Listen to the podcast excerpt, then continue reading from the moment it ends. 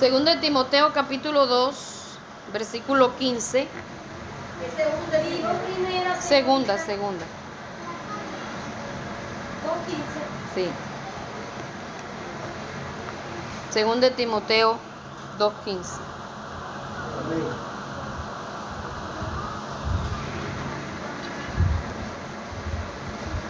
Dice la palabra de Dios en el nombre del Padre y del Hijo y del Espíritu Santo. Amén.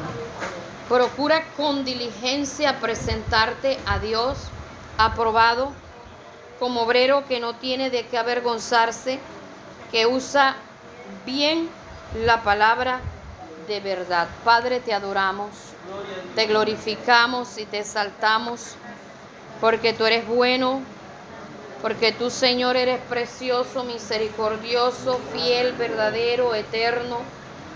Tú eres soberano. Gracias te damos en esta hora por tu amor,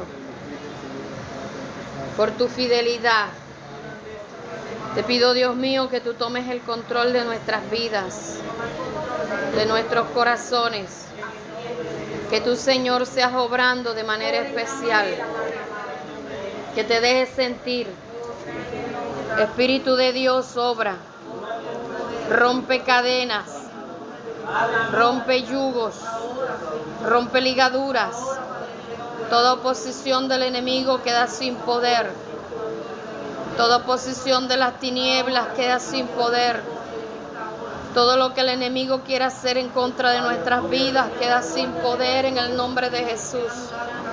Neutralizamos toda obra contraria en el nombre de Jesús, todo ataque de las tinieblas. En el nombre poderoso de Jesucristo. Y te pedimos, Señor, que tu gloria llene nuestras vidas. Que tu poder, Dios mío, sea manifestado.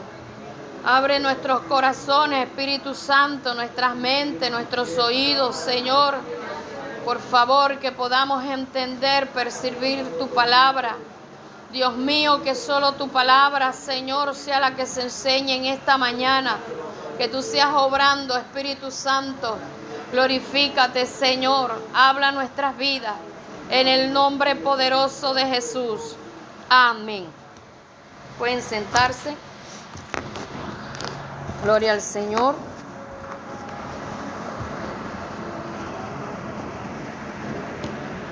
Bien, mis amados, estado hablando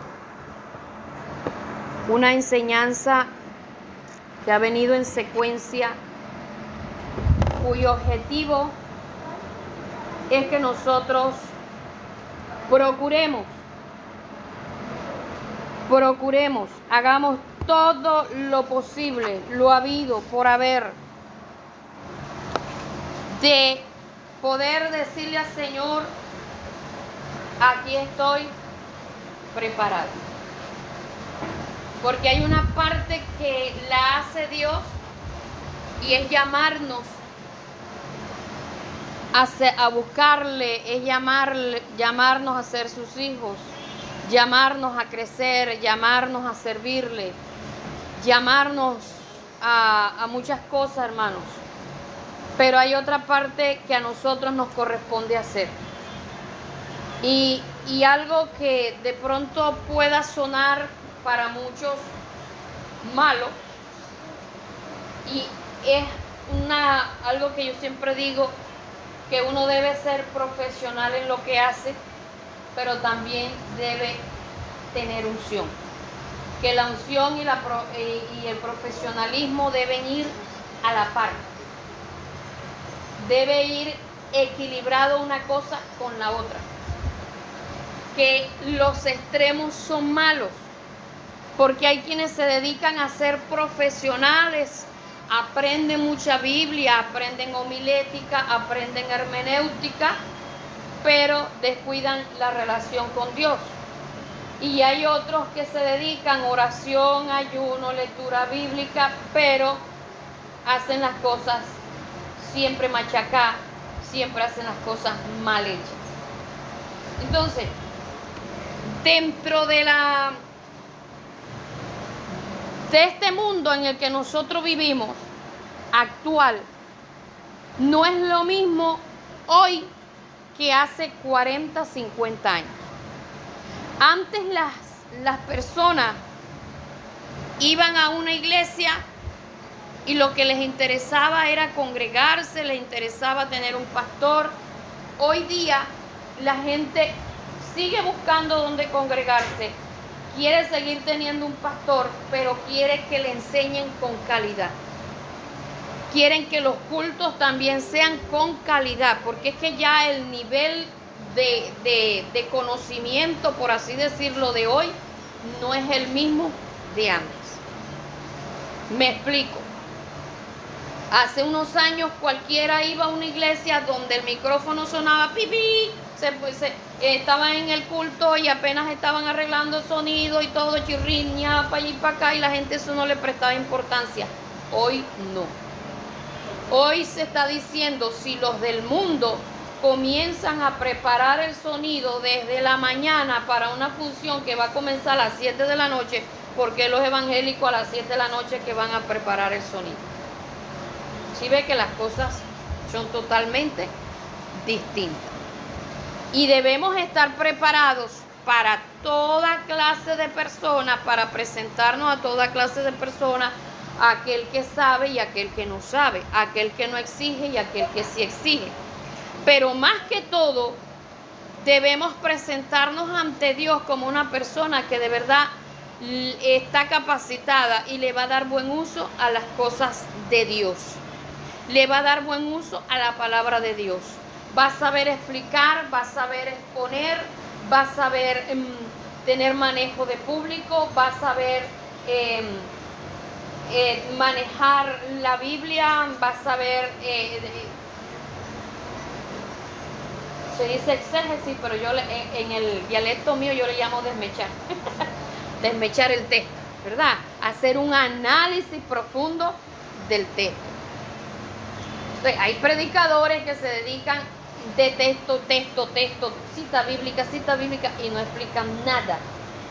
nosotros tenemos que aprender, hermanos, que todas estas cosas hay que analizarlo, desechar lo que uno ve que no es correcto y coger lo que sí es correcto. Y no toda persona tiene la madurez suficiente como para poder analizar ni qué es lo correcto ni qué no es lo correcto. Porque nosotros hemos invitado predicadores eh, que no que no tienen una homilética, no tienen un bosquejo, no tienen nada, o sea, no se les ve un tema organizado y han hecho una ensalada de, como dice uno, de payaso que tiene remolacha, zanahoria, cebolla, tomate y de, y de cuánta cosa hay y dice, uy, qué mensajazo. ¿Y cuál fue el tema? ¿De qué se habló? De todo. Porque habló de todo, hasta de las clases bautismales, de la cena del Señor. O sea, se le metió de todo, de todo. Entonces, son cosas que uno tiene que analizar. Amén. Entonces, el objetivo de estas enseñanzas, de que ustedes hayan recibido y aún todavía estén recibiendo, de que según la Biblia el no ser cristiano, de acuerdo a la Biblia, el concepto que tienen muchos de lo que es ser cristiano, pero que uno haya aprendido a refutar de acuerdo a la Biblia esos conceptos, porque el objetivo, vuelvo y digo, es aprender a responder con la Biblia, ¿verdad? Aprender qué fue lo que hizo el Señor para nosotros. ¿Qué es ser un cristiano de acuerdo a la Biblia? ¿Por qué la Biblia dice que, eh, que nosotros debemos ser salvos? ¿Cuál es la respuesta a esa pregunta? Que fue una enseñanza que di la vez pasada eh, de por qué necesitamos ser salvos. Y hoy vamos a mirar qué ha hecho Dios para salvarnos, ya que en el, en el punto o el tema, por qué necesitamos ser salvos, habíamos hablado que todos somos pecadores, habíamos hablado lo que sucede cuando una persona eh, está sin Cristo, cuál es su condición. Habíamos hablado qué sucede a la persona que rechaza a Cristo y cuáles son las consecuencias del pecado y lo dejamos ahí como que no hay escapatoria para él. Amén. Entonces, préstenme atención a algo. El objetivo con estas enseñanzas o esta serie de enseñanzas es que nosotros podamos mostrar una ruta de salida.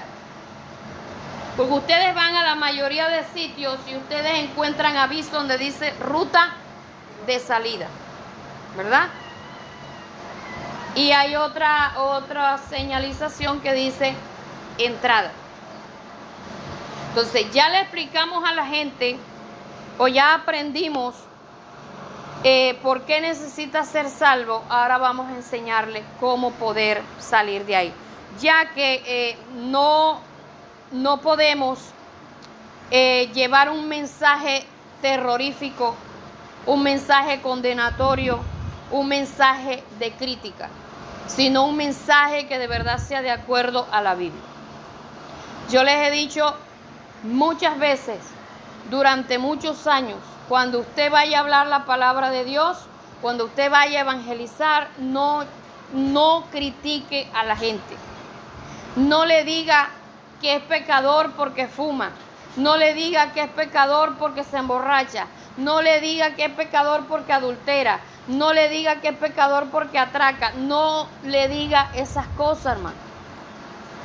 Porque en sí son acciones que hacen las personas por ser pecador. Amén. Eso usted debe grabárselo. Y uno también tiene que aprender a ser muy prudente. Muy prudente. Porque la gente antes también respetaba a los evangélicos que llevaban un mensaje. Hoy medio se sienten que se les señala algo y de una vez se levantan en contra. Y más cuando uno no hace las cosas de manera adecuada. ¿Sí me estoy haciendo entender? Yo no estoy hablando de que se les dé un mensaje de contentillo.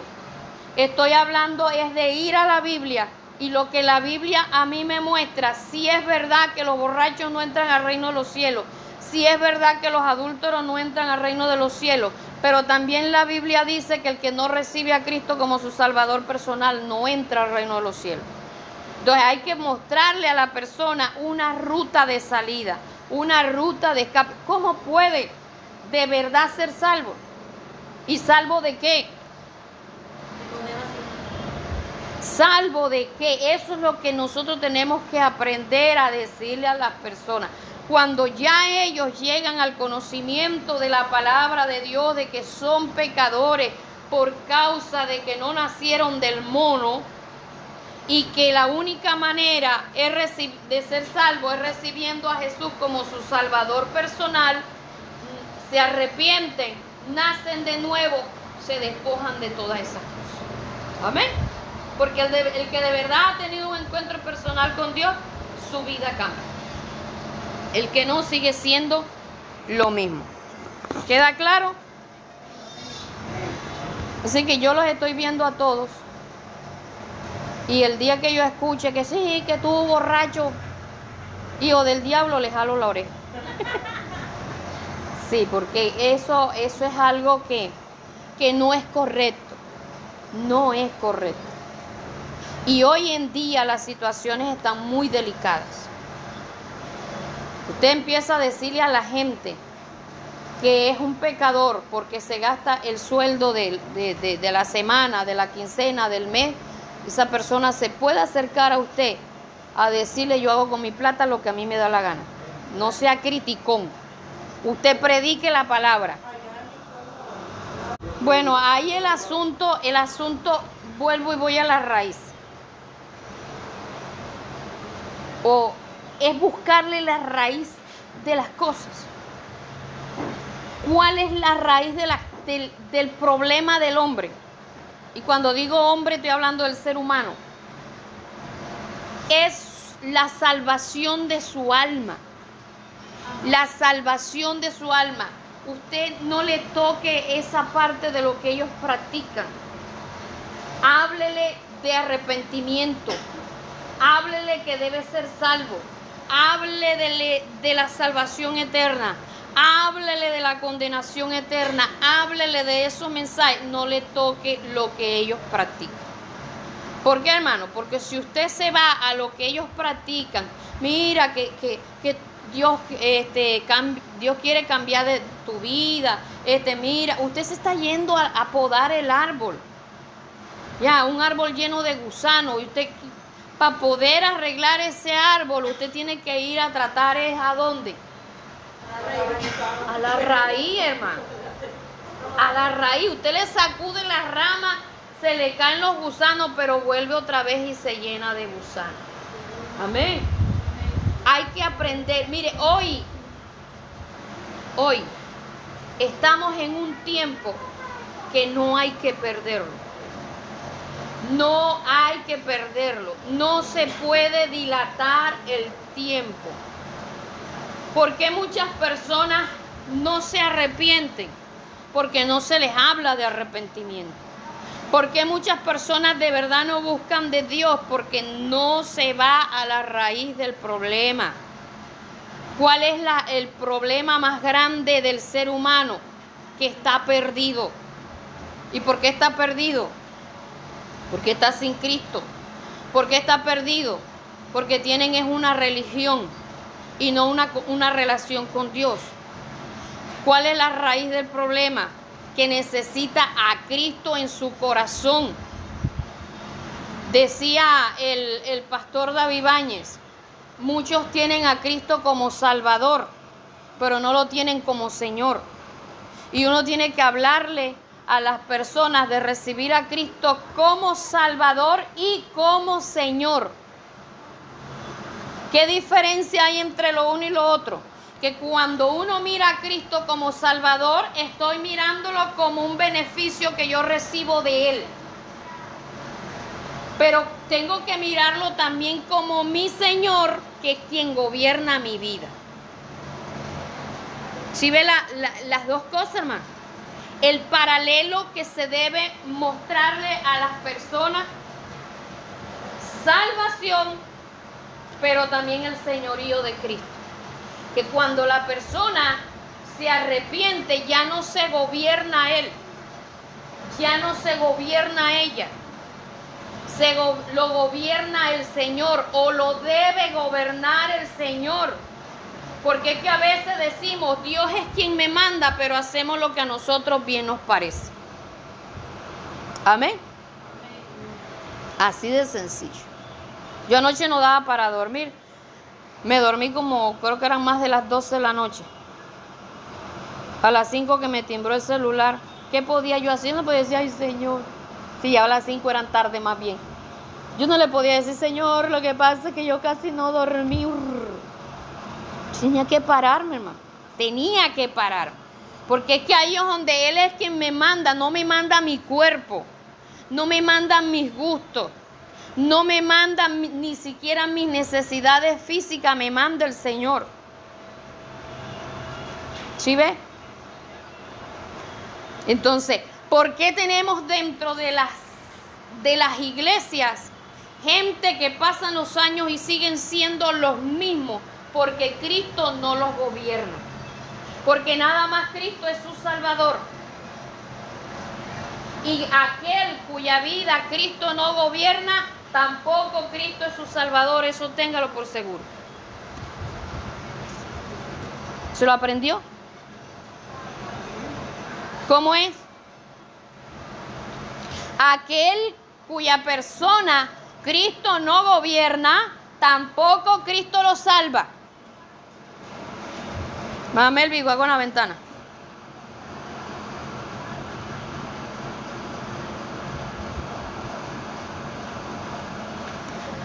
¿Sí entendieron, hermano? Si a usted Cristo no lo gobierna, usted tampoco va a entrar al reino de los cielos. Entonces, ahí no están mis gustos. Ahí no están mis tradiciones. Ahí no están mis emociones.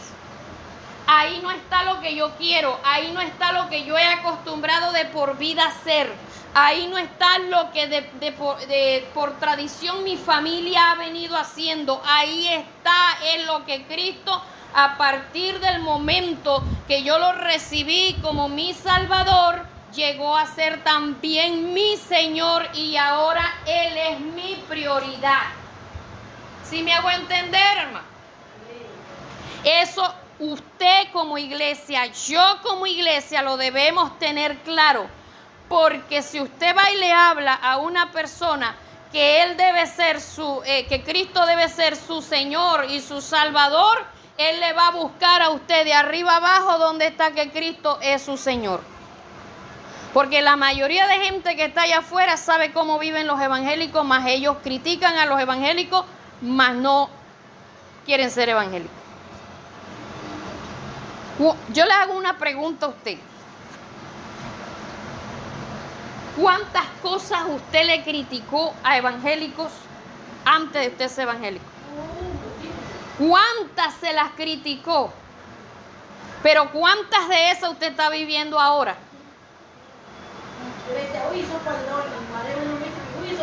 ¿Cuántas de esas usted no está practicando? Aquellas cosas que usted le, eh, señalaba a evangélico y ahora usted hace las mismas cosas.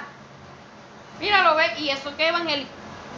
Míralo, ve, y eso que evangélica. Mira cómo habla, mira cómo camina, mira cómo se expresa, mira cómo hace, mira. Y hoy que usted es evangélico, ¿cuántas cosas está repitiendo? Ahí es donde tenemos que mirar. Ahí. Usted no sabe que aquí le conocen el horario de, nos conocen el horario de culto, de entrada, de salida, saben quién ha dejado de venir, le contabilizan los días de la semana que la hermana fulana no sube, que la hermana fulana no baja, se los contabilizan. Pero cuando son evangélicos, ¿cuántos cultos se pierden? ¿Cuántos? ¿Sí ves? ¿Cuántos cultos se pierden? Es más, miremos la cuestión de los niños, que los niños se aprenden las cosas que se deben hacer en la iglesia, pero la pregunta es, ¿cu- ¿ellos la están viviendo? Ay, pero mami, pero papi, pero abuela, pero mira que no hiciste esto. Pero está bien que nosotros le digamos, ¿y tú qué vienes a decir? No le podemos decir. Porque es que, hermano, si nosotros no actuamos, porque una cosa es hablar, si nosotros no actuamos, a las piedras van a hablar, Dios va a utilizar lo que sea y a quien sea para decirnos que estamos mal. Amén. Va a usar lo que sea para decirnos que estamos mal. Entonces, vamos a entrar al tema. ¿Qué ha hecho Dios para salvarnos? Usted no puede o no debe decirle a las personas nada más que está bajo condenación.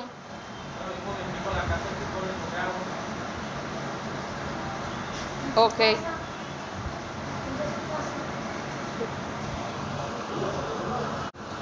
Usted no puede solamente decirle a las personas que es pecador, que está condenado y que así no va a entrar al reino de los cielos.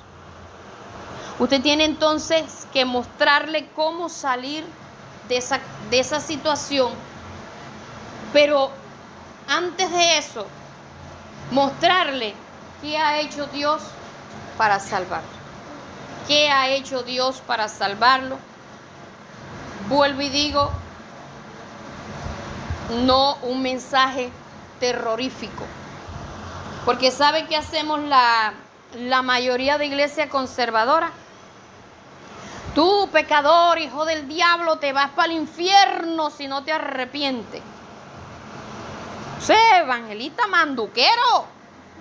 Oh, yo voy tirando manduco. Hermano, no. Estamos dañando, estamos afectando, estamos maltratando, estamos hiriendo. La gente allá afuera necesita una palabra que le diga, mira, por aquí es el camino. Por aquí, por aquí. Hermano, si usted sale de su casa, sale a visitar, sale a evangelizar, usted se va a dar cuenta que detrás de las puertas hay gente que está llorando, gente que está sufriendo, gente esclavizada que, que no sabe qué hacer ni cómo salir de esa situación. Y estamos llamados a dar vista a los ciegos, estamos llamados a dar libertad a los cautivos, estamos llamados a sanar a los quebrantados de corazón, no a maltratarlos más. Les mandé ayer un, enlace al grupo de, de un muchacho que hablaba acerca de, bueno, ya, ya, ya, se me olvidó bien cómo es el, tema, pero el, el, hombre hacía algo dentro de la iglesia y se lo criticaron.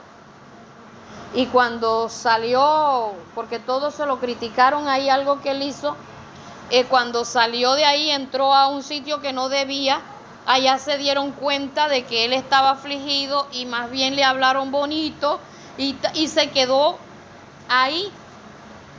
Entonces, la, el asunto no es que allá es mejor. El asunto o, eh, o, a lo que se refiere y nos pone a reflexionar es qué estamos haciendo nosotros la iglesia de Cristo, porque oramos por las almas, pero cuando ellos llegan no sabemos tratarlos. Oramos por las almas, pero cuando vamos donde ellos tampoco les sabemos evangelizar.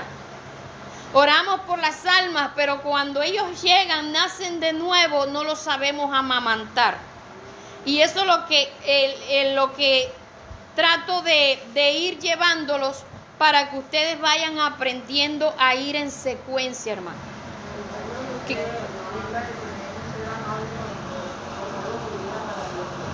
Hay que ser amable, hermano, porque los hijos de las tinieblas son más sagaces que los hijos de luz. Me decía hace años una muchacha, me dijo, eh, ella era evangélica cuando eso me dijo, fui a una iglesia liberal por allá bien lejos, que no lo voy a decir en qué barrio, porque ya eso es evidente. Y me dijo, cuando se terminó el culto, pastora, se me acercó un muchacho, me dijo el nombre y me dijo, yo soy el líder de los jóvenes. Y cuando vi, se fue viniendo el uno se fue, y se fue presentando, se fue y cuando me vi fue rodeada de jóvenes. Me dice ella, qué bonito, pastora, y eso no se ve en las iglesias conservadoras. En la iglesia conservadora a veces llega la visita y nadie lo saluda. A veces ni el que está en la puerta. Si ve la mala atención que muchas veces tenemos. Y eso, el buen trato, ayuda, el buen trato. Amén. Y lo que le decía ayer, no esperemos que con nosotros hagan eso. No lo esperemos. Nosotros tenemos que aprender a ser maduros y tratar de hacer eso. o sea, lo que de pronto no hicieron con nosotros, hacerlo con los demás. Y si algo bueno hicieron con nosotros, hacerlo con otros. Amén. Procuremos ser cada día mejor. Procuremos. Cuando yo me convertí al Señor, el pastor estuvo eh, visitando a mi mamá todos los días, me acuerdo yo, a las 4 de la tarde, durante dos meses evangelizándola. Todos los días. Dele, dele, dele, dele. Se convirtió al Señor. Ese mismo día hice la oración de fe, que la hice porque no sabía ni qué era lo que estaba haciendo.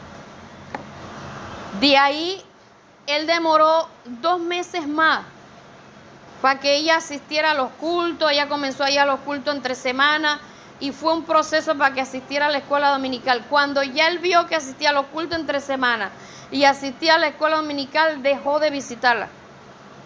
Ni más, hermano, eso pasaba de largo.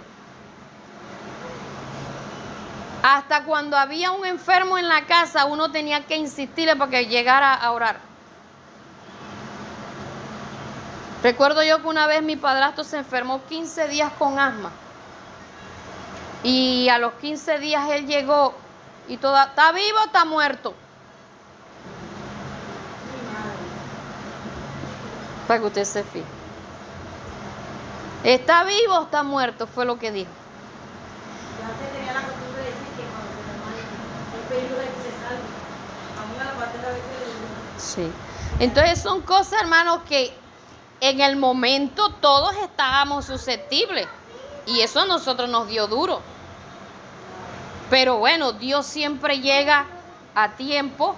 Y ese día en la mañana ya como que ya cansado de la, de la situación, nos pusimos mi mamá y yo a orar, a orar, a orar. Y Dios se glorificó y lo sanó.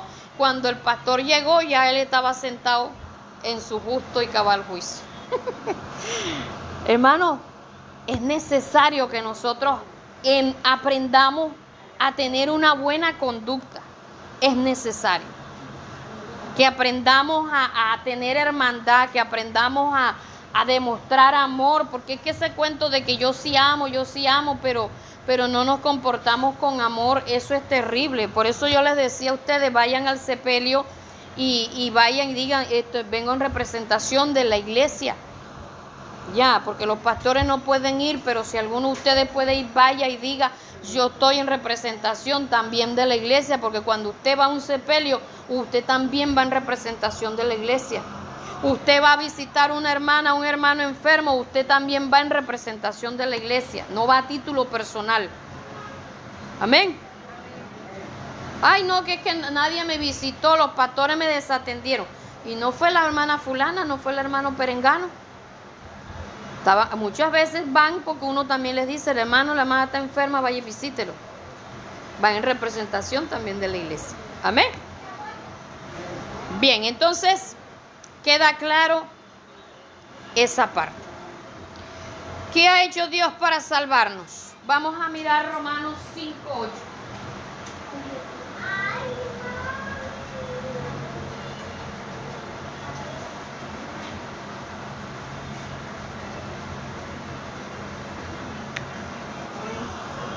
su amor para con nosotros, el que siendo aún pecadores, Cristo murió por nosotros.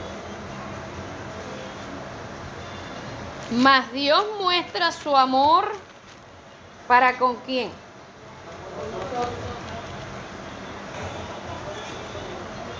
¿Y qué dice Juan 3:16?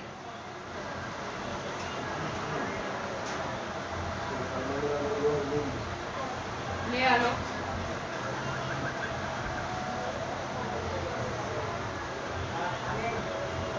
Porque de tal manera amó Dios al mundo que ha dado a su Hijo unigénito para que todo aquel que en él cree no se pierda, mas tenga vida eterna. Mire algo, hermano. He oído predicadores que dicen que Dios no ama al, al pecador. He oído pastores, he oído evangelistas que dicen que Dios no ama al que está perdido por el hecho de que está perdido. Porque hay un texto que dice Dios ama a los que le aman. ¿Y será que la Biblia se contradice? No, no se está contradiciendo. En estos dos textos hay algo muy evidente de lo que Dios hizo para salvarnos y fue que nos demostró qué cosa? Nos demostró su y sabe qué es lo más lindo, hermano, que lo hizo aún siendo nosotros pecadores. Cuando a mí el Señor me dijo, el problema más grande que tú tienes es que no has entendido cuánto yo te amo. Y analicé estos textos, me di cuenta que Dios me amaba en la condición en la que yo estaba de pecador. Que Dios me amaba así como yo era. Porque yo tenía personas alrededor que me decían, si tú cambias, yo me portara diferente contigo. Si tú cambias, te diera esto. si tú fueras diferente. Amor condicional, ese es el amor del hombre, del ser humano. Amor condicional. Yo estaba rodeada de personas que no veían nada bueno en mí, ni nada bonito en mí. Por eso yo me miraba en el espejo y yo decía fea, fea, fea. Fea, fea, fea. Cuando eso no existía la palabra fua, porque si hubiera existido me hubiera dicho fua. Pero cuando yo encuentro esto, mis amados hermanos, más Dios muestra su amor para con nosotros, en que siendo aún, aún pecadores, Cristo murió por nosotros.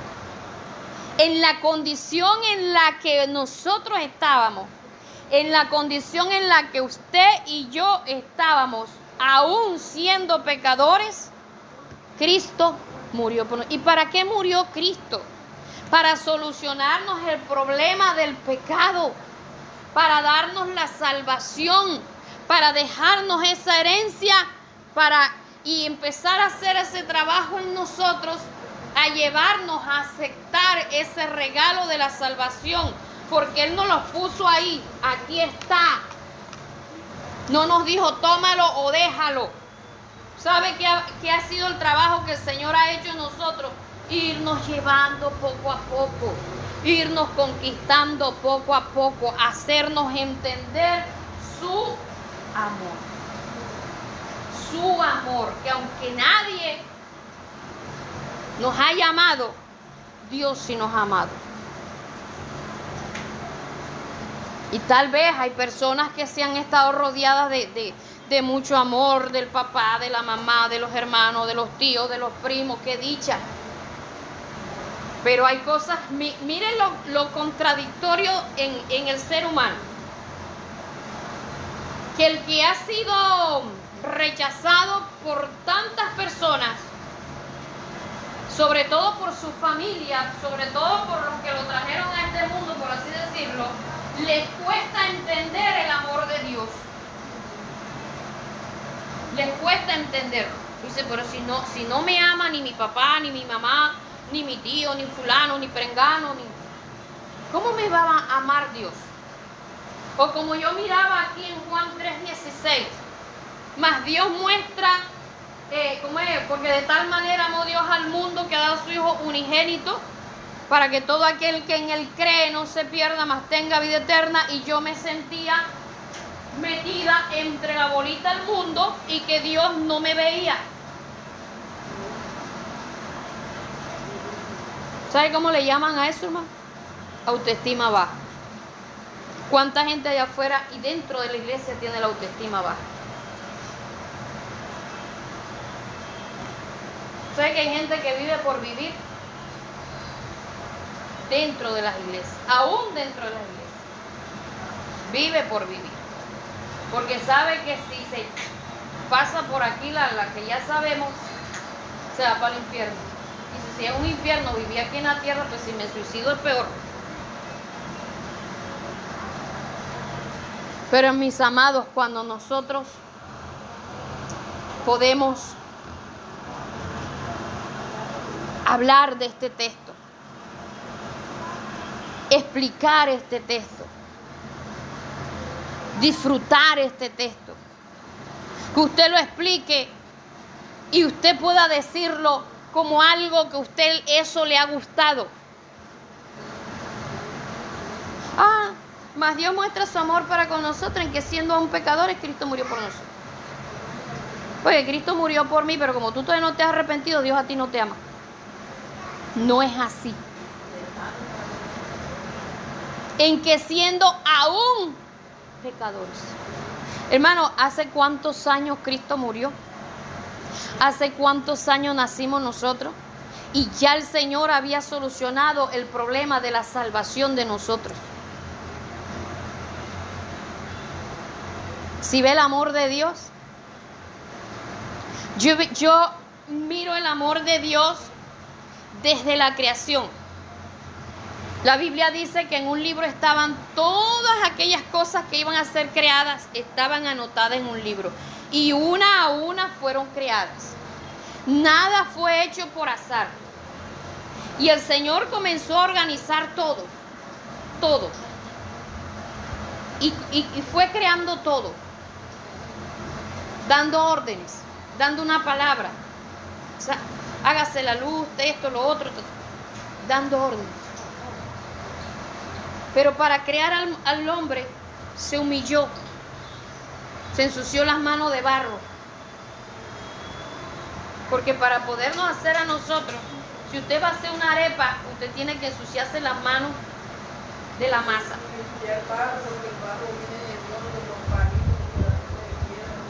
Y para hacer al hombre tuvo que hacer ese barro, hermano. Coger esa tierra.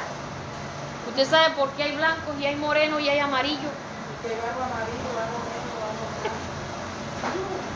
¿Y ve? Hay unos que salieron de más profundidad, el barro negro.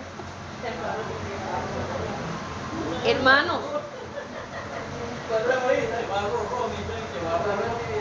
si el hermano apenas se ríe se pone rojo.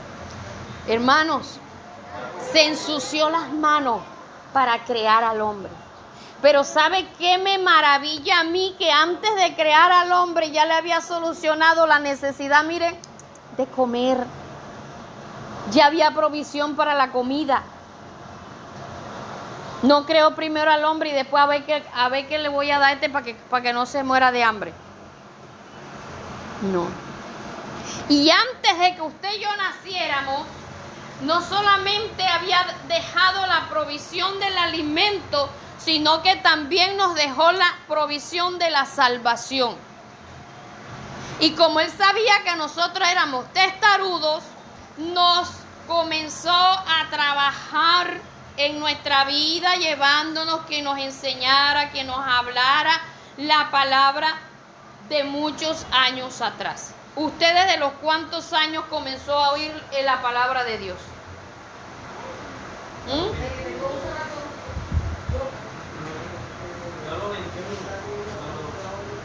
Usted a alguien le comenzó a predicar, saque cuenta cuánto, desde los cuántos años alguien le comenzó a hablar de Cristo. Desde esa edad ya el Señor eh, comenzaba a trabajar en nosotros, tratando de acercarse a nosotros, tratando de que le abriéramos el corazón a Él. Nosotros no estamos en Cristo porque sí, hermano. Nosotros estamos en Cristo porque Él ha hecho un- todo un trabajo en nuestra vida. Entonces usted tiene que aprender eso. Ahora, algo que a mí me ha tocado decirle, Señor, haz que mi alma lo entienda.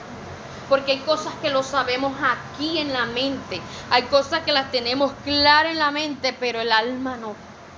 El corazón no. El espíritu de uno no lo entiende, no lo percibe.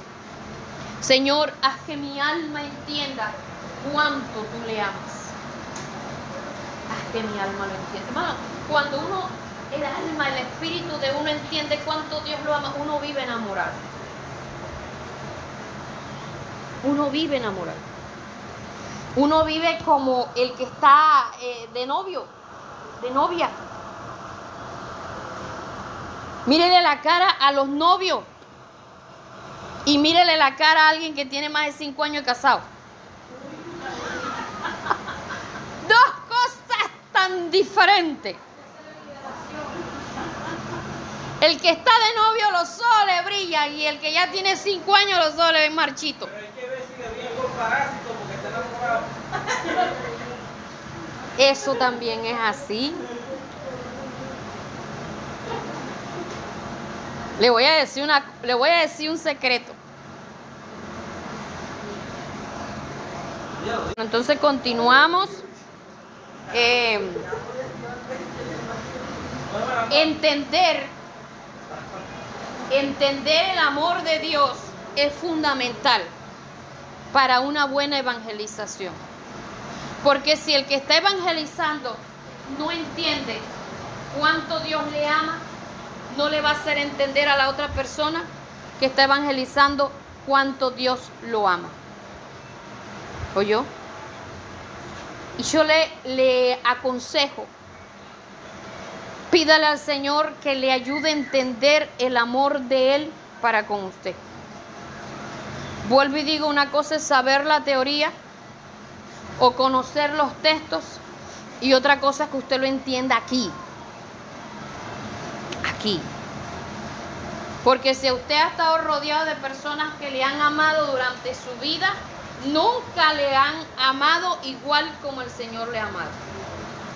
Y si usted ha estado rodeado de personas que siempre le han hecho el feo, le han menospreciado, le han, le han sacado el cuerpo, usted ha tenido siempre el amor de Dios a su disposición.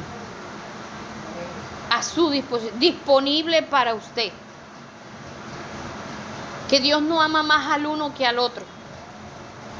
Dios nos ama a todos, hermano. Dios nos ama a todos. Teniendo en cuenta que así como hay hijos por creación, hay hijos por redención. Y que Dios nos ama a todos porque somos parte de su creación y por amor quiere que todos seamos salvos. Amén. Pero su consentimiento en el sentido de, de, de pedir todo lo que queráis y os será hecho, ¿para quién es? A la iglesia. No. Para el que le obedece. Para el hijo. Entonces, Habría que decir para el hijo obediente. Vez escuché pastor, no, pero es que él es bueno, pastor. Eso es lo que pasa muchas veces. De que a, a pesar de que ese hijo sea desobediente, él sigue ayudando. Es que una cosa, persona a veces cree que es porque se lo merece, lo esté haciendo bien. Y es porque ese amor complaciente es solo para sus hijos. Una vez escuché un pastor que decía... el amor complaciente. Mentimos, diciéndole a los demás que Cristo los ama tal cual son. Eso es, es- es verdad, los ama, pero en su misericordia. No igual el amor No es igual. que con, su, que con sus hijos. A decir He allá, he ahí donde yo iba. de nuevo, pero con sus hijos muy diferentes. Y usted ve que hay hermanos que, bueno, han nacido de nuevo, pero no buscan de Dios. Están ahí estancados y Dios sigue siendo bueno. Y Dios los ama, pero no es complaciente con ellos. Dios les provee, mas no es que estén bajo bendición. Y muchas veces obediente Dios lo prueba y no le da. Y, y otra cosa que nosotros debemos tener claro, que no, el que no todo el que tiene plata estaba, está bendecido. El estar bendecido es estar en paz con Dios. Estar en paz con Dios. Yo tenía una deuda de hace rato y la pagué en estos días. Ah, no, hace poco. Yo le decía, Señor, ahora me siento, me siento lista. ¿Por qué? Porque la Biblia dice que los que el impío toma prestado y no paga. Entonces, si uno toma prestado y no paga, la entrada de los cielos puede estar cerrada por uno anda de mala paga. De cuando yo terminé de pagar esa deuda, yo le dije, Señor, ahora puedo decir que ya por ese lado estoy lista. ¿Ya? Entonces, Dios, como decía la hermana ahorita, Dios prueba al justo. Y hay personas que son obedientes, son fieles. Y pueda que Dios durante el tiempo que han estado en la tierra no les dé abundancia de nada aquí. Porque les quiere dar abundancia arriba. Eso es así. Pero hay personas que actúan mal, que son impías y uno los ve en abundancia, pero eso no quiere decir que estén bajo bendición. Están en abundancia. Están en abundancia. Pero usted puede tener la plena seguridad que si usted es fiel a Dios, si usted obedece a Dios, Dios le va a dar aquí o allá o, allá y aquí. Que puede ser ese impacto de Satanás en una abundancia. Exactamente. Entonces, no podemos confundir la abundancia económica con la bendición. Aquí había un hermano que eso ni casi ni se congregaba ni ayunaba, perro mocho y de cuánta cosa había. Y hermano, que Dios les bendiga como están bendecidos para bendecir.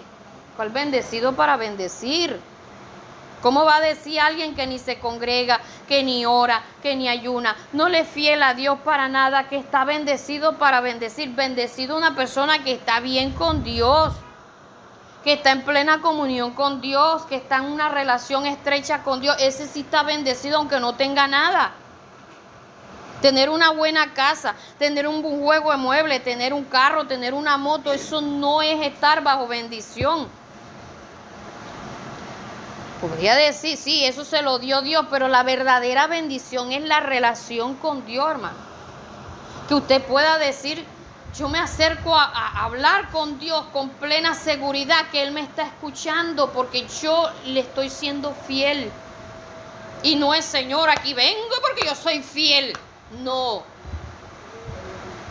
O sea, a lo que yo me quiero que ustedes me entiendan, la parte de uno. ¿Cuál es mi parte? ¿Cuál es su parte? Serle fiel a Dios. ¿Cuándo Él le va a dar? Eso está en las manos de Él. ¿Qué le va a dar? Eso está en las manos de Él. Pero siempre he dicho algo, de hace muchos años, muchos años, cuando estaba en la peor, pero que no tenía ni, ni desayuno, almuerzo ni cena. Que cuando uno le fiel a Dios, cuando uno le sirve a Dios, uno está acumulando en el banco de Dios. Y cuando Dios empieza a darle a uno, le retribuye todo lo que ha tenido acumulado allá. O sea, en otras palabras, la, lo que uno ha venido haciendo. ¿Cierto que he dicho así, hermana Melvin? Ella que me sabe que, que yo he dicho y, y, me ha visto blanqueando el ojo. Muchas veces blanqueando el ojo.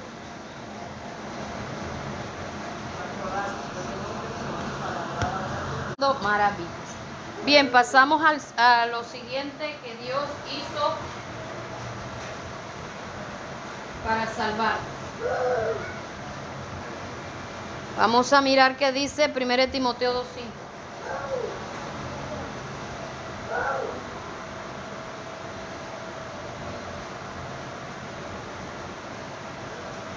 Me demoré en Romanos 5.8 porque eso es algo, hermanos, que, que hay muchas personas que no saben, no entienden, no captan el amor de Dios.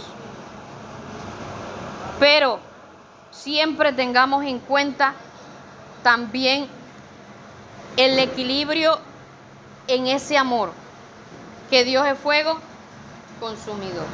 Amén.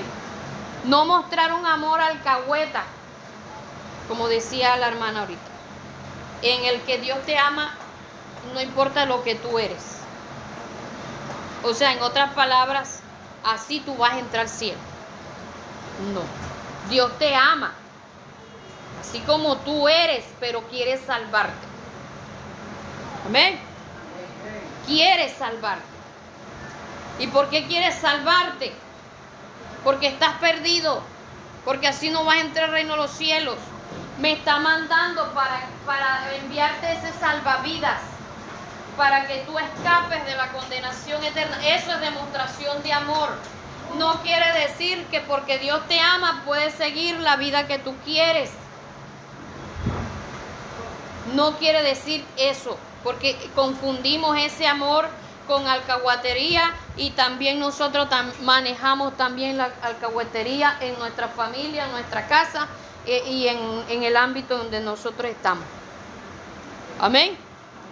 Tenemos que aprender a manejar también esa parte del equilibrio. Dios es amor, pero también es fuego consumidor. Entonces, Él te está extendiendo su brazo de amor, la puerta está abierta, pero depende de ti.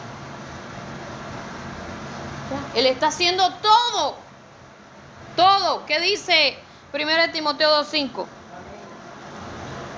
porque hay un solo Dios y un solo mediador entre Dios y los hombres, Jesucristo hombre.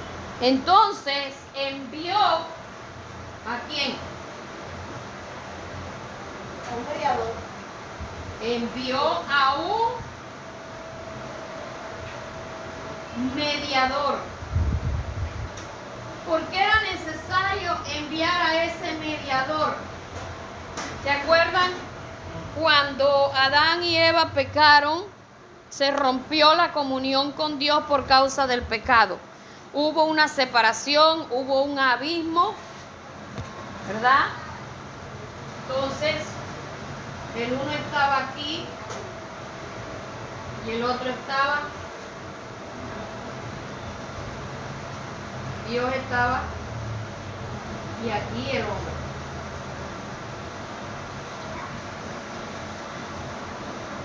Y el, el pecado separa. ¿Qué vino a hacer Cristo? A servir de pueblo para que el hombre pudiera llegar a Dios. Envió a ese mediador. Amén. Alguien que intercede, alguien que habla por nosotros, alguien que aboga por nosotros, alguien que murió por nosotros, para que nosotros pudiésemos llegar al Padre. Eso lo hizo el Señor por amor. Y ahí es donde yo siempre digo, fue todo un plan, un plan diseñado para poder salvar al hombre. Un trabajo que, ha, venido, se ha venido haciendo para poder salvar al hombre. Ahora, ¿usted qué le podría añadir a ese mediador? para explicar lo que es un mediador. De pronto usted tenga más palabras, podría explicarlo más amplio. Es aquella persona como que por uno. O puede ser cuando hay conflicto que se Ese abogado, exactamente, el que el, el. Poder en la sangre de Cristo. Lo reprendo en el nombre de Jesús. Entonces necesitamos entender lo que es ser ese mediador, que ese mediador no se llama María, se llama Jesús de Nazaret. Amén. Jesús. Fue el único que vino a intervenir. Fue su sangre preciosa la que nos vino a limpiar para poder romper esa separación que había aquí. Esa separación, ese abismo lo quitó Jesús. Limpiándonos con la sangre de Cristo porque el pecado separa al hombre de Dios. El, el pecado. El pecado crea abismo. Cuando nosotros estamos mal delante de Dios, nosotros sentimos que los cielos se vuelven de bronce. Yo no sé si ustedes se han sentido así alguna vez. Todo, todo, que usted ora y te siente que Dios no le escucha a usted. Pero lo único que va a abrir eso, hermano, es que se despoje de eso, de lo que está haciendo mal. Amén. Y se ponga en paz con Dios. Entonces, eh, dos cosas fundamentales que ha hecho Dios para salvarnos, nos demostró su amor. Es algo en lo que Él ha hecho, hermanos, para que no haya excusa, que no haya razón para decir que la persona diga, "Mm, eh, me perdí por culpa de Dios. No, no hay excusa. Yo le decía a David hace unos días, tú sabes cuántas personas se les ha hablado de la palabra de Dios que hoy en el infierno están diciendo los miembros de la iglesia misionera, si lo he vida, fulano, ferengano, me hablaron y yo no presté atención. ¿Cuántas personas están diciendo en todo momento tuve la oportunidad de, salvarme y no fui, no, no, no, no los recibí? Y no solamente lo- los de aquí de la iglesia, me estoy, me estoy refiriendo a gente que ha estado cercana a uno, que uno ha estado ahí tiqui, tiqui, háblele, háblele y no han prestado atención y de repente se mueren y uno le queda ese dolor en el corazón de, de- de ver que tuvo la oportunidad ahí y no la aprovechó. ¿Y qué, qué decir de los que están dentro de la iglesia que uno les habla, hermano, obedezca a Dios, hermano, apártese del pecado, hermano, corríjase, hermano, cambie, hermano, hermana, hermana, y no prestan atención y la muerte llegó y la muerte no es que lo sorprendió, le llegó así tan fundante, porque es que mientras estamos vivos uno puede decir que en cualquier momento parte. Eso es así. Pero Dios está enviando la palabra y no, no se escucha. Pero también poner de esas personas que han partido y han, han reconocido que, que habían hecho todo atravesado mal, que lo de Dios, de Dios a Dios, que yo siempre me acuerdo de la señora Herrera que me enseñó, También hay de esa clase de personas. yo perdí mi tiempo aquí, en esto, que ahora quisiera devolverlo y seguir más a Dios, hacer las cosas para Dios. Me decía, me duele porque mi familia idólatra y se va a perder, no gusta así como lo hice yo. Así es. Sea, reconoció tarde, pero. Hermano, mire, nosotros no es que estemos en contra de las campañas, ni es que estemos en contra de, lo- de los evangelistas.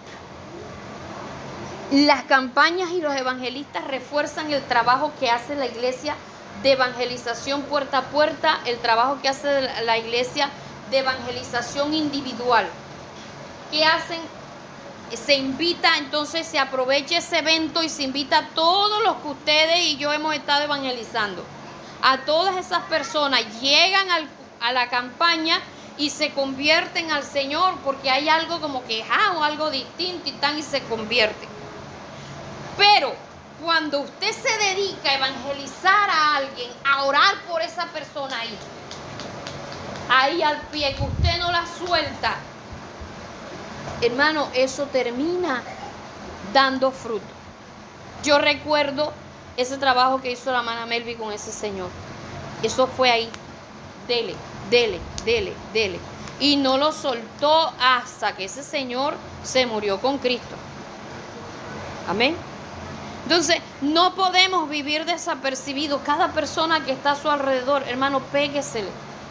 Péguesele sin ser hostigoso, sin ser, sin ser eh, chocante. Aprenda. Diga al Señor que le dé estrategia. Hable, que hable cuando usted deba hablar. Que usted se quede callado cuando deba quedarse callado, porque la mejor evangelización es con el silencio. A veces hablamos mucho y lo que hablamos lo desbaratamos con las manos y con los pies. nos ponga gracia que a veces uno llega a cantar, por lo menos yo a veces yo llego a él y no iba a hablar con él, sino que, o sea, de la palabra no, sino que me Crear amistad, eso es fundamental.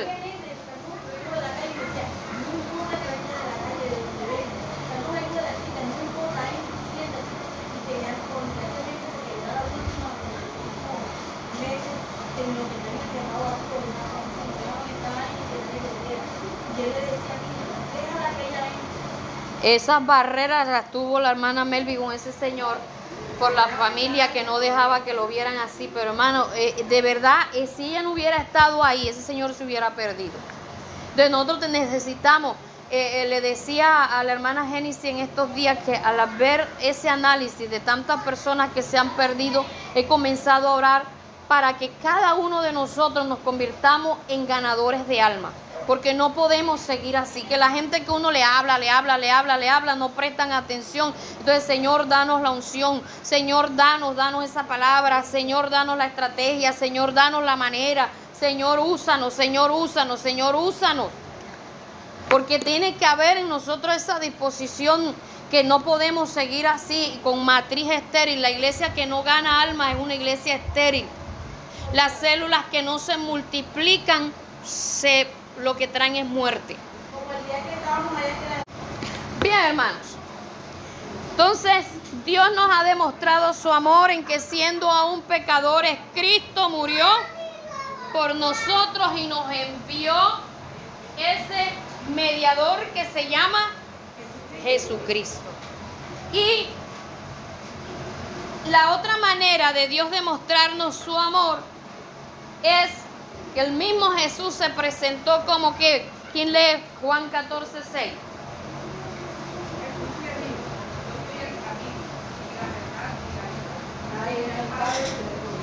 Jesús le dijo, yo soy el camino, la verdad y la vida. Entonces,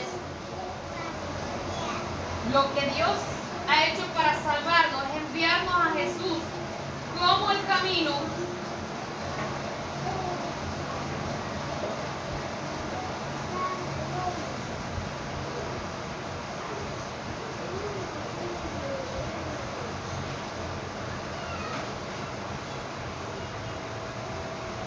como la verdad y como la vida.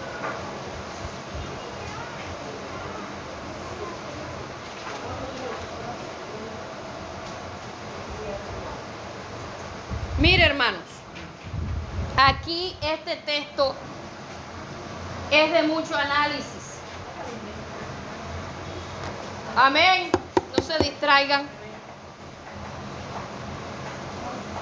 Con esta enseñanza, yo lo que quiero es darle pautas a ustedes para que ustedes aprendan a evangelizar. Y hay que prestarle atención a esto. Porque si, si usted va a aprender a hacer un menú, usted tiene que aprender las cantidades. Pero usted también tiene que aprender cuándo se le echa cada ingrediente. ¿Es así o no? Nosotros qué hacemos? Le echamos todo. Que hierva todo junto. Y si algo me he dado yo cuenta, que los, los, los ingredientes, cuando se van echando una cosa y se deja, se deja quebrantar, después se echa la otra, Oiga, eso queda con un sabor diferente. Diferente. Entonces, si en la comida pasa eso, cuánto más en la enseñanza. Que nosotros queremos y, y, y no dejamos a veces que ni la persona escuche, procese. Porque nosotros estamos acostumbrados a hablar, hablar, hablar, hablar, hablar. Y a veces por tanto hablar no dejamos que la persona entienda el mensaje. Amén. Entonces, si hay algo que tenemos los maestros, es ir despacio. Despacio. Cuando usted un maestro le hable rápido, diga lo que tiene algo que enseñar, más no es maestro. Amén. Sí, porque no todo el que enseña es maestro. Hay muchos que enseñan porque tienen conocimiento. Pero hay otros que enseñamos porque somos maestros, pero no es que tengamos mucho conocimiento. bueno, entonces hay que tener las dos cosas. Amén. Bueno, y la manera de Dios de mostrarnos su amor, llegó Jesús como el único camino que nos lleva a dónde? ¿Ah? Que nos lleva al cielo, que nos lleva a la vida eterna, que nos lleva al Padre. Usted puede aquí colocarle todo la- lo que usted sabe hacia dónde conduce ese camino, que es solamente Jesucristo.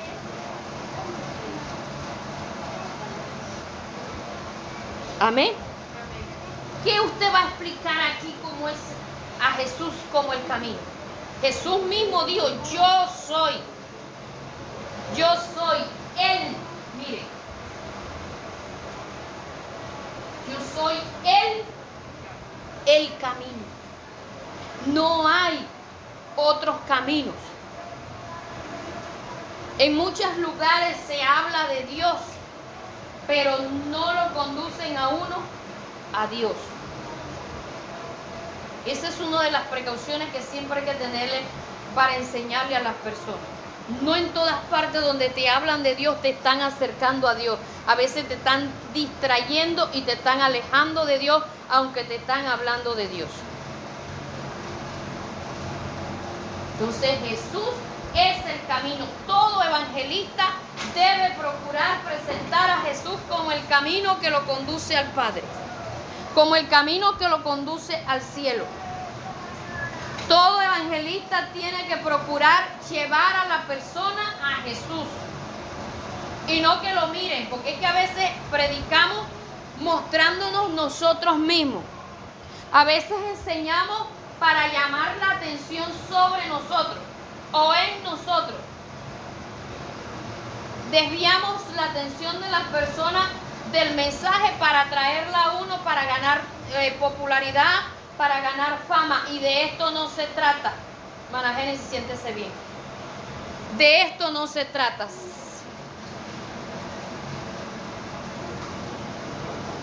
Jesús es la la qué? La verdad. Jesús es la verdad. Cualquier otra persona puede ser mentiroso, puede decir mentira. Pero el único que tiene la verdad se llama Jesús. El único. Él es la verdad. Una cosa es que le digan a uno la verdad y otra cosa es que sea la, la verdad. ¿Cómo usted puede diferenciar una, una cosa de la otra? ¿Mm? Mire que, que Dios da la medicina, pero también Él, Él es, Él es la medicina. Jesús dice la verdad, pero también Él es, él es la, la verdad. Él es, Él es lo que Él habla. Él es lo que Él dice. Él, en Él lo encontramos todo. Jesús es Vida. la vida. La, la vida. Mire que en Jesús no solamente encontramos la vida eterna, Él es la vida eterna. Él es la vida. A donde yo quiero llevarlos a ustedes es que usted en el texto se, se detenga. Se detenga en cada palabra. No lo lea por leerlo. No lo explique por encima. No le explique por explicarlo. Yo les estoy colocando a ustedes aquí, mire que se los coloqué una palabra arriba de la otra. Para que usted aquí le pueda anexar las explicaciones que usted vea concerniente a cada palabra. ¿Qué puede usted explicar de Jesús como el camino? ¿Cuál camino? ¿El ancho? ¿El estrecho?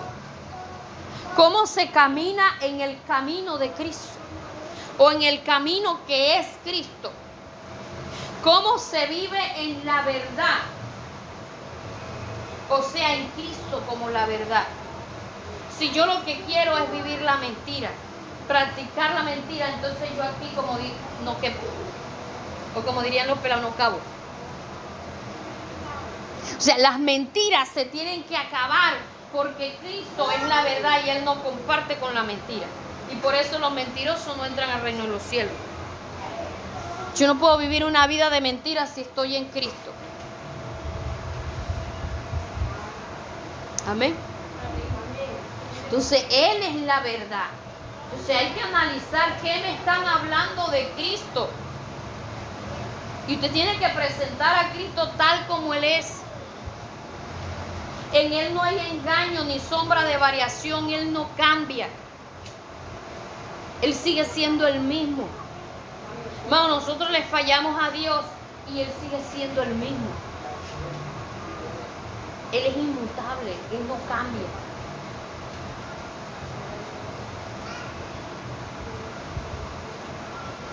Gloria a Dios. De- si usted no se enamora de Jesús, ¿cómo usted le puede explicar a la gente, hablarle de lo que Él es, si usted no está enamorado del Señor? Porque eso se tiene que sentir en su mirada, en la manera como usted habla, en su expresión corporal. Se tiene que sentir. Esto no se trata de actuar. Se trata de que usted tiene que demostrar que usted es feliz porque usted encontró a Jesús y, en Él lo encontró todo. Que usted ha entendido lo que Él hizo para demostrarle todo, para que usted fuese salvo. Y eso lo, lo que usted ha entendido es lo que usted le va a transmitir a otras personas. Si algo que a mí me gusta hacer es compartir lo que yo he aprendido de Dios. A mí no me gusta enseñar algo nada más que no, para que la iglesia aprenda. A mí me gusta compartir lo que yo he entendido, lo que yo he aprendido, lo que, eh, lo que Dios a mí me ha ido hablando. Me gusta compartir. Entonces, aprender esto, hermano. ¿Cuál es la invitación? que antes de que usted se lo comparta a otras personas, usted lo puede entender. Ahora, ¿usted cómo lo puede entender? Lleve eso a oración, hermano. Lleve a oración. Pasan los años y seguimos siendo los mismos porque esta palabra, mire, estos tres, tres puntos, cuatro citas bíblicas hay ahí, ¿verdad? cuatro citas bíblicas, aún no ha hecho mella en nuestros corazones. Cuando yo entendí cuánto Dios me amaba, lo que Él había hecho para salvarme a mí, hermano, mi vida cambió y dejé de andar triste. Porque cuando llamaron a las afligidas, yo iba adelante. Y Noemí quedó atrás cuando dijo, no me llaméis más Noemí, sino llamadme Mara. Yo iba adelante y le dije, quítate que yo voy adelante. Hermano y hermana, esta palabra tiene que caber en su... O sea, yo no puedo hablar de algo que genere alegría si yo no estoy alegre. Que genere emoción si yo no manifiesto ninguna emoción. Cuando uno entiende esto de verdad, que el alma, el espíritu, adentro, las tripas, los tuétanos lo entiende, la vida de uno no es igual. Y uno no puede hablar de esto como con sequedad. Uno esto le tiene que despertar las emociones, la alegría, el gozo, la felicidad, porque usted sabe lo que usted es en Dios y lo que Dios es en usted.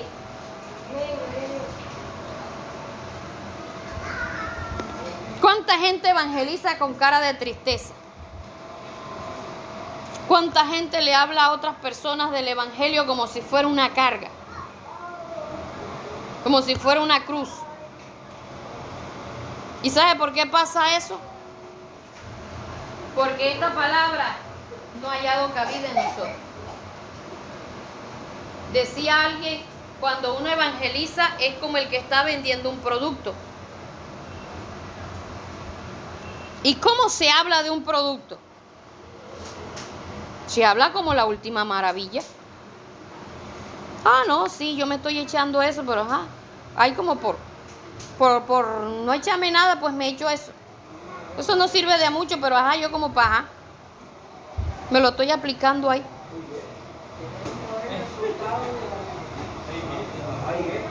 Ajá. Pero cuando yo sé que a mí me ha funcionado, que a mí me gusta, por ejemplo, si una, una fragancia que cuando yo me la aplico, me transporta. Y a mí me preguntan, uy, ¿qué te echaste? Huele rico. De una vez se cambia la mirada, la expresión. Y uno dice, es tal cosa. ¿Verdad? Y no es que uno haga sacando pecho, es que uno demuestra alegría de ver de que la persona que está, está al lado de uno le gustó la fragancia que del cuerpo de uno sale. ¿Cuál es nuestro producto cuando evangelizamos? Jesucristo. Aquí no estamos vendiendo el nombre de la iglesia, aquí estamos vendiendo a Cristo, lo estamos ofreciendo gratis, hermano. lo que Él hizo, porque ya Él pagó el precio. Una promoción una oferta, tú- la tomas o la dejas y el momento de, de tomarlo es hoy, porque para mañana puede ser tarde. Para más luego puede ser tarde. Yo he escuchado testimonios de campañas donde el Señor le ha dicho, en medio de un mensaje, le ha dicho, arrepiéntete. Dios le está diciendo a alguien aquí que te arrepientas, porque cuando salgas de aquí no va a haber oportunidad para ti y esa persona no ha pasado y al cruzar la avenida lo atropelló un carro y se ha muerto. Tremendo, hermano. Entonces, ¿qué nos pasa a nosotros cuando evangelizamos? Le damos como largo, como si Cristo no viniera, como si la persona no estuviera al borde de morirse. Ah, no, porque es que está sano y nosotros pensamos que no se va a morir nunca porque está sano. O como que está joven. No, hermano, usted háblele, esto es para allá. Como el que se está derrumbando algo, se está, mm, está erupcionando un volcán. ¿Cómo uno dice, cómo uno diría? Porque no, no hemos vivido esa experiencia ninguno aquí, ¿verdad? Pero ¿cómo uno diría? Vamos, vamos, pila, recoge que nos vamos. No, que yo voy a buscarla. A hombre, es tu vida, escapa por tu vida. ¿Y qué hacemos? Ah, Nosotros hablamos así como. Eso es para hoy, hermano. Para hoy. La salvación es para hoy. El que a usted le reciban a Cristo y usted está, está este, mostrándole a las personas es para hoy. Usted tiene que procurar que sea para hoy, que la persona tome la decisión para hoy, no para mañana. No de- dejemos de dilatar tanto el tiempo. Es para hoy. Nosotros los evangélicos tenemos que vivir el día de hoy como si fuera el último aquí en la tierra. aquello de lo que tanto nosotros nos aferramos aquí en la tierra y, no vivimos para Dios como Dios quiere porque estamos aferrados a algo, eso es lo que más va a sufrir en el infierno. Eso. Ay, no, es que a mí me gusta oír la música mundana. Ay, es que a mí me gusta bailar. Eso, eso, eso es lo que le van a ponerse en el infierno y no le va a producir deleite.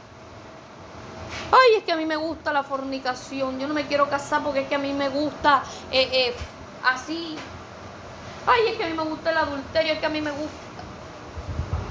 Eso, eso, eso, eso, eso, lo que usted, eso, esos miembros del cuerpo que usted y yo presentamos para el pecado, lo que más va a sufrir en el infierno. Así que tenemos que despojarnos de todo peso de pecado. Vivir una vida del ya. Ya. Y así de esa misma manera tenemos que aprender a evangelizar. Es para ya. Tampoco usted puede obligar a la persona. Pero me estoy, a lo que yo me quiero referir es la actitud con la que muchas veces nosotros evangelizamos. No, tú vas yendo a culto poco a poco. Tú vas cambiando poco a poco. Hermano, el que nace de nuevo cambia rápido. El que, el que tiene, se ha arrepentido, ha nacido de nuevo, tiene hambre. Hambre de Dios. ¿Cómo vaya a culto poco a poco? Usted cuando ve un bebé recién nacido que come cada ocho días. No, tú puedes ir cada, cada domingo. ¿Quién dijo eso? ¿Cada cuánto come un bebé recién nacido? Claro, hermano. Y uno dice, ay no, lo que pasa es que toma cada hora porque es que la leche no le sustenta. Y va y le embute el tetero. ¿Verdad? Entonces hay evidencias de cuando alguien ha nacido de nuevo. Ha nacido de nuevo. Así que procuremos entender lo que Dios ha hecho para que nosotros seamos salvos. Y orémosle al Señor que de verdad lo entendamos y orémosle al Señor que se lo podamos transmitir a otras personas. No solo enseñar, no solo explicar, sino que se lo podamos transmitir. Que esa persona que nos está escuchando nos pueda entender. para que esa palabra haya cabida en ella, para que produzca cambios. Oremos por esa palabra. Hay que orar, llevar la oración. Señor, mira, ay- ayúdame a evangelizar. Prepárese que ojalá usted estos textos en orden, usted se los aprenda para que usted pueda hablarle a la persona. Porque nos acostumbramos mucho al material, nos acostumbramos mucho a, los apuntes. Tratemos de tener apuntes aquí en, el, en la mente. Yo, David, que se graba las enseñanzas, pam, pam, pam, pam, y yo digo, ¿y eso dónde salió? Y va pim, pam, pam, pam, y yo, tremendo. Si usted tiene esa capacidad, hágalo, y si no, pues apúntelo. Amén. Entonces, eh, procuremos hacer las cosas y hacerlas como Dios quiere, porque el tiempo es corto. El Señor viene ya. Las cosas se están poniendo cada día más difíciles y cuando veamos que digan paz y seguridad es porque ya el Señor viene. Amén.